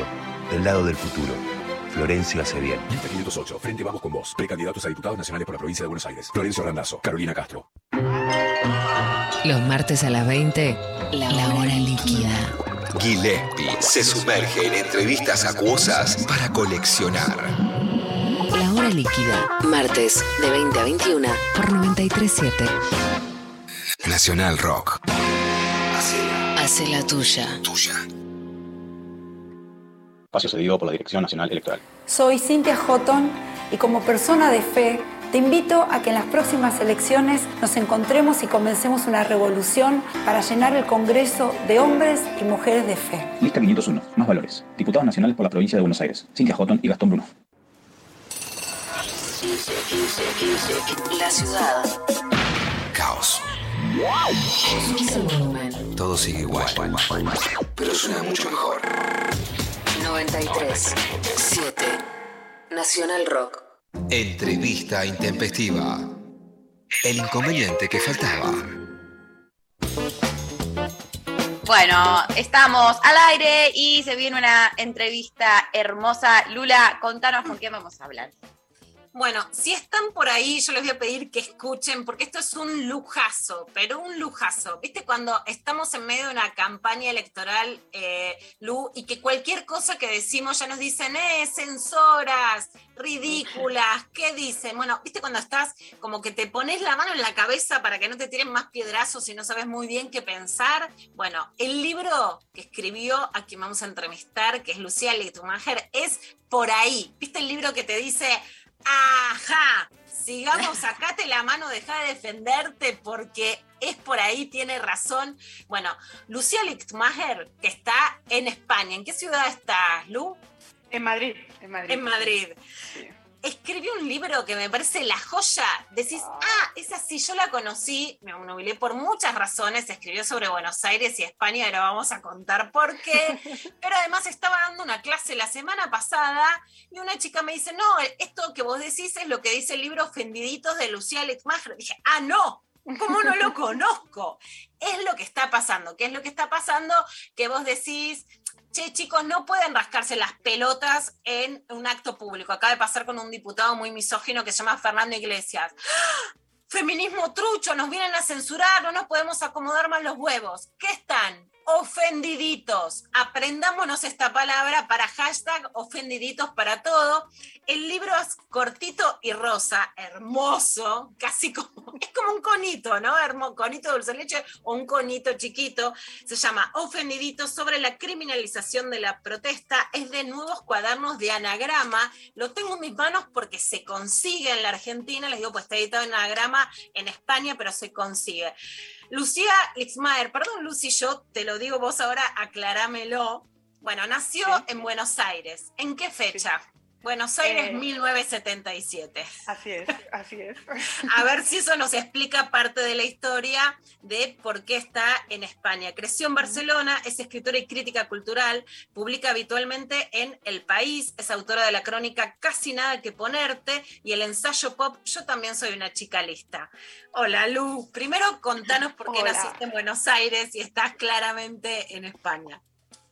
Sí, sí, sí. Bueno, yo, mis padres se exiliaron cuando yo era un bebé y fueron a Barcelona, eh, donde yo cre- crecí y estuve hasta, hasta los últimos seis años que me mudé a, Madrid. Así que por ahí me sale algún tonito de, de hablar con mis padres. Así que todo, todo mezclado. Cuanto más mezclado, mejor. Por supuesto, Lu. Y también en gran parte, yo digamos, soy muy crítica del eurocentrismo del feminismo europeo y la verdad es que diferencio mucho la actitud de las escritoras y periodistas españolas de lo que ha pasado con el resto de Europa en relación a las argentinas que escribimos, que decimos, tiene que ver con la lengua, pero yo creo que tiene que ver también con otra actitud y gran parte de la diferencia del feminismo argentino es la herencia de la dictadura y la herencia de la resistencia a la dictadura. Entonces, esto por un lado nos une, por otro lado les digo a las feministas argentinas que te sigan en Instagram porque tenemos esta raíz, pero eso es un faro para pensar además de manera super pop que es muy interesante. Faro, faro vosotras, que es que os, os sigo y, y admiro y, y lo sabes hace, hace tiempo, bueno, desde que te conocí os- y pude leerte y la, la revolución de las pibas en casa lo compartimos un montón y los movimientos eh, por los derechos de las mujeres que, que, como tú dices, son transnacionales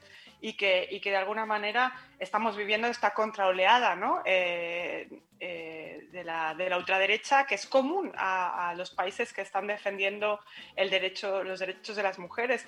Eh, hablabas eh, no únicamente de una lengua compartida, pasa con Argentina, pasa con España, también pasa con otros lugares como Polonia ¿no? o Irlanda, que, que vemos, o Hungría, los retrocesos de los derechos y que, y que tenemos que tejer alianzas, cuantas más mejor, para, para también huir de esa especie de elitismo que, que es al que se le está achacando a, parte del feminismo ¿no? y, que, y que tenemos que combatir todas.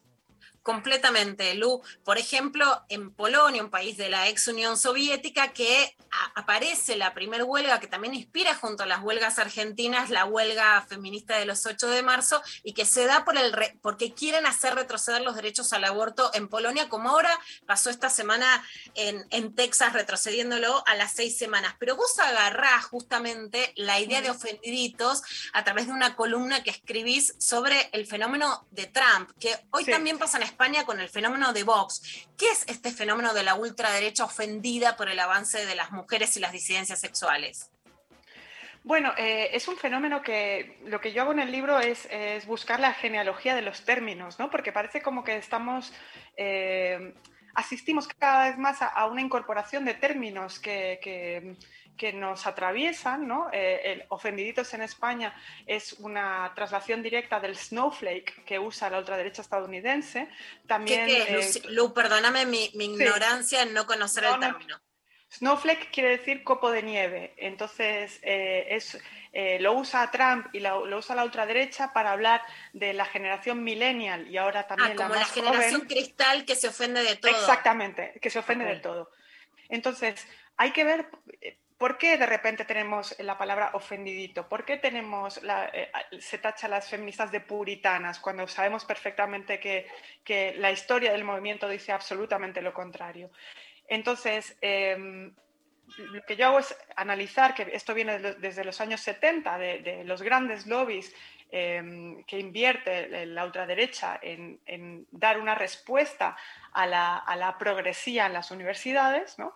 y responder con un discurso que ahora eh, viene primando muy fuerte para coartar todos estos movimientos sociales, eh, feministas, eh, Black Lives Matter, digamos, todas estas organizaciones que vienen desde la base, ¿no? y coartarlos a través de un discurso que sea totalmente criminalizador de nuestra capacidad de, organizarnos en las calles y, y, en, organizaciones de base. ¿no?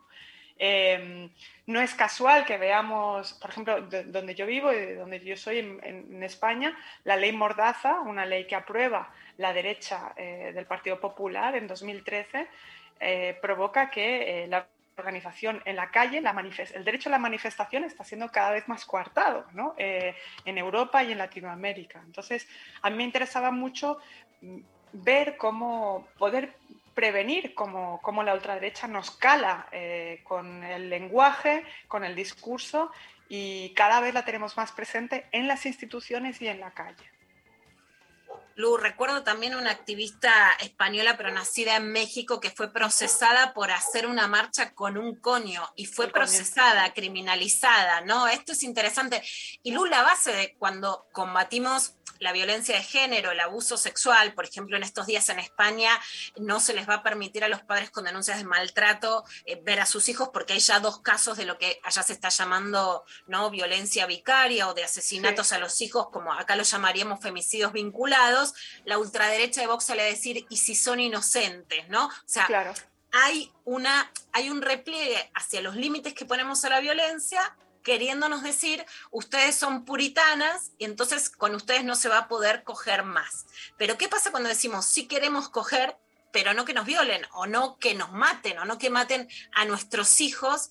Y se intenta indilgar de todas maneras este, este concepto de puritanas, moralistas o discriminadoras.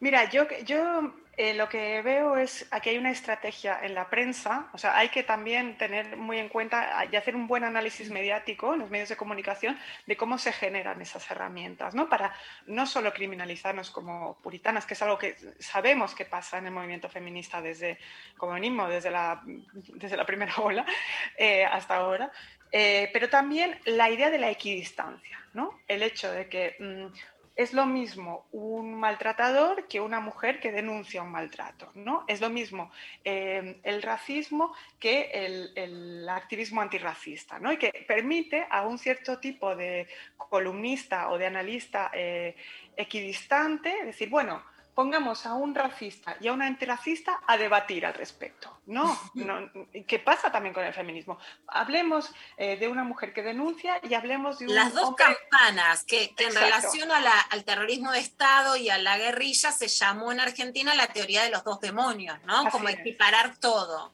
Así es. ¿Qué pasa también con, con el tema de género? ¿no? Poner a un negacionista de la violencia eh, machista frente a una feminista a debatir. ¿En, en cuántos debates hemos tenido que estar con gente que niega nuestra existencia? ¿no? Entonces, creo que es muy importante poder hacer un análisis, un análisis mediático de cómo llegamos hasta aquí ¿no? para poder combatirlo y negarnos a la equidistancia. Me, me encanta esta propuesta porque a veces no nos damos cuenta y no es inocente. Entonces nos abre absolutamente los ojos. Voy a leer el primer párrafo de Ofendidito sobre la criminalización de la protesta. En los últimos tiempos saltan a la prensa noticias como la censura del cartel de una exposición de, de Egon Schiele, se genera debate en torno a un cuadro de Baltus o a la Lolita de Nabokov. Nos invade una oleada de neopuritarismo, se instaura el triunfo de la corrección política, asistimos a un cambio de paradigma moral, al triunfo de la censura y la autocensura, o acaso lo que se está produciendo es una descalificación y hasta criminalización de la protesta. Este libro explora las verdaderas amenazas a la libertad de expresión, que no viene de minorías feministas u ofendidos, sino del poder político y legislativo, porque señalar despectivamente al ofendidito no hace sino criminalizar su derecho, nuestro derecho como sociedad a la protesta.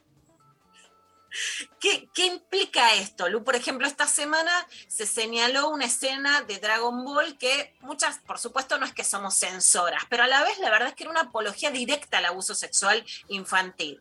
Entonces, empieza también un auge de decir, eso es ridículo, ¿no? Son unas ridículas, vienen a censurar, son la corrección política, como si el feminismo por 5 o 10 años de historia en donde tuvo pequeños avances en términos históricos absolutos, o sea, relativos son pequeños avances, ahora el feminismo fuera el statu quo, el poder establecido y la corrección política, y venimos a cerrarle la boca a escritores, a pintores, a dibujos que, a los que cancelamos como si fuéramos la policía en la historia de la humanidad, ¿no? ¿Cómo Sí. se da este juego y cómo colocarse frente a eso? Bueno, yo creo que se da porque hay una. un, eh, para generar, como tú decías, un demonio, hay que equipararlo, ¿no? Generarle la misma validez y darle una especie de superioridad eh, eh, empoderada, ¿no? Que implica que, eso puede generar una censura política social. Creo que hay que siempre examinar los casos realmente mediáticamente, cómo se construyen y poder de- desmontar esta idea de, de la, de la feminista censora, eh, porque es, básicamente es mentira. Hay casos por todas partes. Lo vimos cuando Woody Allen no sacaba sus memorias en España o eh, se le iba a publicar una editorial y al final se la publicó otra. No era que hubiera una censura, no se puede publicar las, eh, las memorias de Woody Allen en España. Las sacó en otra editorial, no hubo ningún problema. Entonces hay un fantasma, ¿no? como, como una, una fantasmagoría, diría yo, de la, de la, del feminismo censor eh, que se desmonta muy fácilmente cuando lo buscas, o sea, cuando analizas el, cada caso. Entonces lo que hay que hacer también es armarse de razones, eh, porque estamos hablando de fake news directamente. Eh, todos los casos, cuando tú los analizas poco a caso a caso, eh, los desmontas muy, muy, fácilmente. Y la otra que podemos debatir, ¿no? Podemos replicar a las construcciones culturales que nos hemos comido diariamente en televisión, en el cine, podemos podemos resignificarlas, pero para eso también podemos, te- tenemos que poder hablar de ellas y podemos eh, analizar que mm, de la misma manera que, hay productos culturales que hemos consumido que tenían una ideología asociada, podemos, podemos analizar cuál era, ¿no? Para poder eh, leer constructivamente o ver eh, películas o leer cómics. Eso no nos convierte en censoras, en todo caso nos convierte en gente que debate constructivamente. Completamente, Lu. Uno de, de tus capítulos es lo políticamente incorrecto. The future is Nazi. Sí. Lo que, lo que vemos también es que hoy nos dicen como si lo políticamente correcto fuera feminista o incluso progresista, cuando, por ejemplo, la ultraderecha avanza en España, tiene, tiene bancas legislativas como en el caso de Vox, cuando en la Argentina venimos de una dictadura militar, hubo un gobierno de centro derecha, hay una de ultraderecha liberal muy parecida a Vox, digamos ahora disputando electoralmente.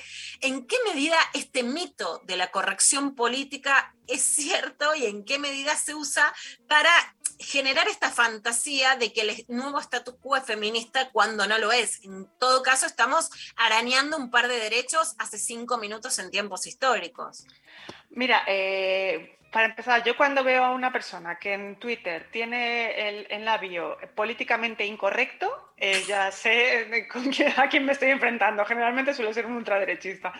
Pero eso para empezar. Eh, la construcción de la corrección política también eh, eh, sintácticamente proviene de una construcción imaginaria. Este- se construyó a partir de textos en los años 90 eh, yo lo cuento en el libro, de, de la idea de que hay un, un mundo pseudo hippie en San Francisco que es ecologista, que es igualitario, que es queer, que no te dejan pensar como un macho, eh, un macho rebelde, que, que- que quiere seguir viviendo como vivía hasta ahora y que ya no puede hacer los chistes que hacía antes. ¿no? Entonces, eso es lo que... La corrección política es una construcción también sintáctica.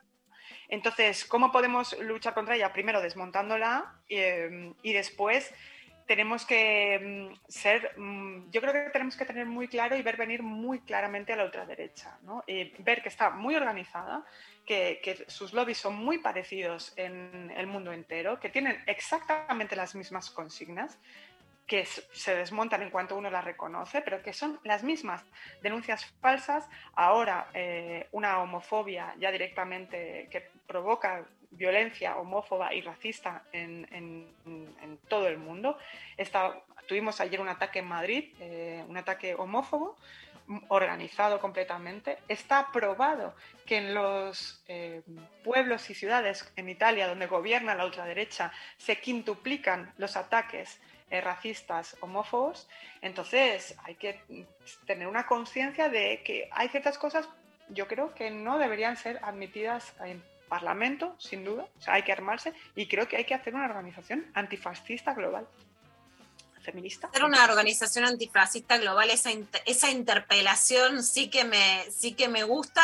Y en este sentido de la estrategia frente a esto, porque una es dar un paso, analizarlo, no creer que son cosas espasmódicas, sino que están ofendiditos y que hay una reacción global fascista.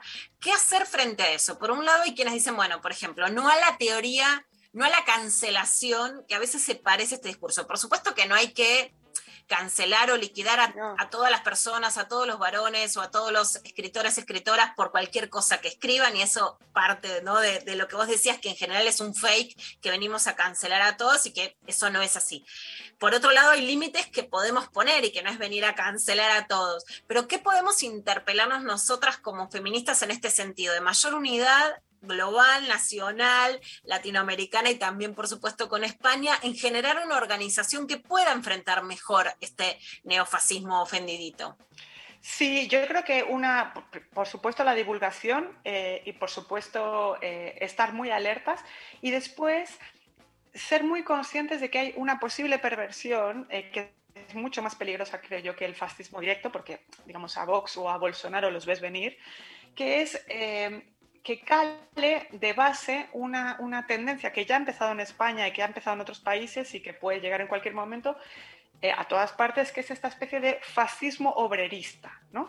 que es apelar a un pasado eh, nostálgico que fue mejor, donde los hombres eran hombres, las mujeres eran mujeres, eh, estaban en la casa o en la fábrica y que todos teníamos un salario más digno, todos podríamos comprarnos una casa y, ¿sabes? Este, este tipo de perversión que también es, digamos, nacional popular, pero, pero de derechas, y que cala de una manera más fácil que, esta, que el elitismo de Vox o de, o de Bolsonaro, que apela, al menos tal como yo lo entiendo, a una élite más posh, ¿no? digamos, que, que no tiene tanto calado en, en los barrios populares. ¿no? Entonces, tener en cuenta que eso va a pasar, porque viene por oleadas y que lo que estamos viviendo es una contraoleada contra el, contra el feminismo. Entonces, desde la base, desde la organización y desde la divulgación, eh, para que no se nos genere esta idea de que qué pesadas somos, que siempre estamos con el mismo tema. ¿no? Claro, qué pesadas, que, que esta idea escribí esta semana, ¿no? De que todo lo que digas va a ser ridículo y que entonces ahí se nos descalifica. Lu, para terminar, porque me, me encanta la conversación, pero esto que decís de la idealización del pasado, por supuesto que en un mundo con pandemia eh, y con una crisis ambiental, el pasado pa- siempre lo van a poder vender como idílico. Para las mujeres, las trans, el movimiento LGTB, nunca el pasado va a ser mejor porque tuvimos menos derechos antes. Pero esta tensión es fascismo, feminismo, pasado, futuro, digamos, ¿no? Totalmente, totalmente. Ya a mí cuando me dicen de jugar al juego de qué te hubiera gustado, o sea, en qué era te hubiera gustado vivir en el siglo XVIII, XVII, digo, ¿cómo? ¿Siendo hombre blanco o, o siendo cualquier otra cosa? ¿no? Ahí, ahí ves claramente que no todo pasado fue mejor, lo que sí fue es anterior, pero poco más. Bueno, Lucía, realmente un gusto. La cabeza queda así llena de, de pompitas de jabón y de claridad para entender el mundo que estamos viviendo. La organización antifascista la tomo, la voy a hacer bandera. Les recomiendo muchísimo este libro que es de Lucía Lixmaer, Argentina. Te, mirá, te lo digo, me sale el orgullo. el orgullito. Nació en Buenos Aires. Me sale un orgullo que solo con el dulce de leche y el feminismo me pasa. Maravilla. Nació en Buenos Aires en 1977, exiliada en España, genia total, ofendidito sobre la criminalización de la protesta, nuevos cuadernos de anagrama. Muchísimas gracias. Gracias a vosotras, un beso enorme, muchas gracias. Un beso enorme, gracias. Nos vamos a la pausa escuchándola a Celeste Carballo haciendo Rezo por vos.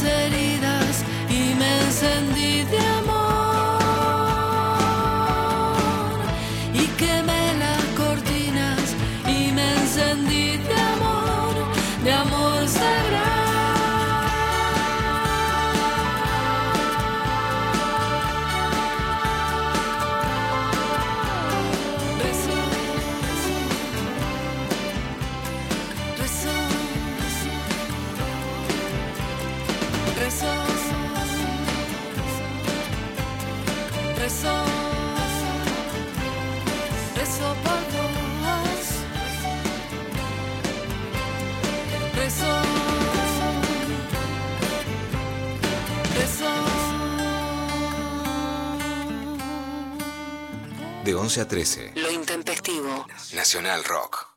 937. Se mete en tu cabeza. Nacional Rock. Espacio cedido por la Dirección Nacional Electoral. Justicia y Dignidad Patriótica. Sergio Jesús Medrano, precandidato a diputado nacional por la provincia de Buenos Aires. Lista 323. Pelear. Sufrir. Caer. Caer. Levantarse. 937. Nacional. Nacional Rock. Rock. Espacio cedido por la Dirección Nacional Electoral. Soy Victoria Tolosa Paz y voy a trabajar para vos desde el mismo día en que me elijas como diputada. Porque si hay algo que valoramos después de lo que pasamos, es el tiempo. Es usar este tiempo para hacer lo que vinimos a hacer y no para otras cosas. Porque hay una gran diferencia entre nosotros y cualquier otro candidato. Nosotros no tenemos que esperar para cumplir lo que te digamos ahora. Estamos empezando a salir. Trabajemos para lograr la vida que queremos. Victoria Tolosa Paz, Daniel Goyán, precandidatos a diputados nacionales por la provincia de Buenos Aires. Frente de todos, lista 507, celeste y blanca. Abren un paréntesis en medio del día. Lunes a viernes de 13 a 16. Calu Bonfante, Diego Ripoll, Nati Carulias. Hola, ¿qué tal? Divertirse la tarde está asegurado. Hola, ¿qué tal? Hola, ¿qué tal? Por 937 Nacional Rock. Hacé la tuya. Luciana Pecker, María Stanraiver. Vero Lorca. Bueno, muy bien. Últimos minutos del programa del día. Y Lula, eh, tenemos para escuchar ahí un, algo que yo lo vi viralizado por todos lados. Lo vimos viralizados, pero está bueno saber de qué se trata porque tiene que ver con esta idea de ofendiditos. En Texas se retrocedió en el derecho al aborto solo hasta las seis semanas. Es similar a restringirlo absolutamente o a casi prohibirlos.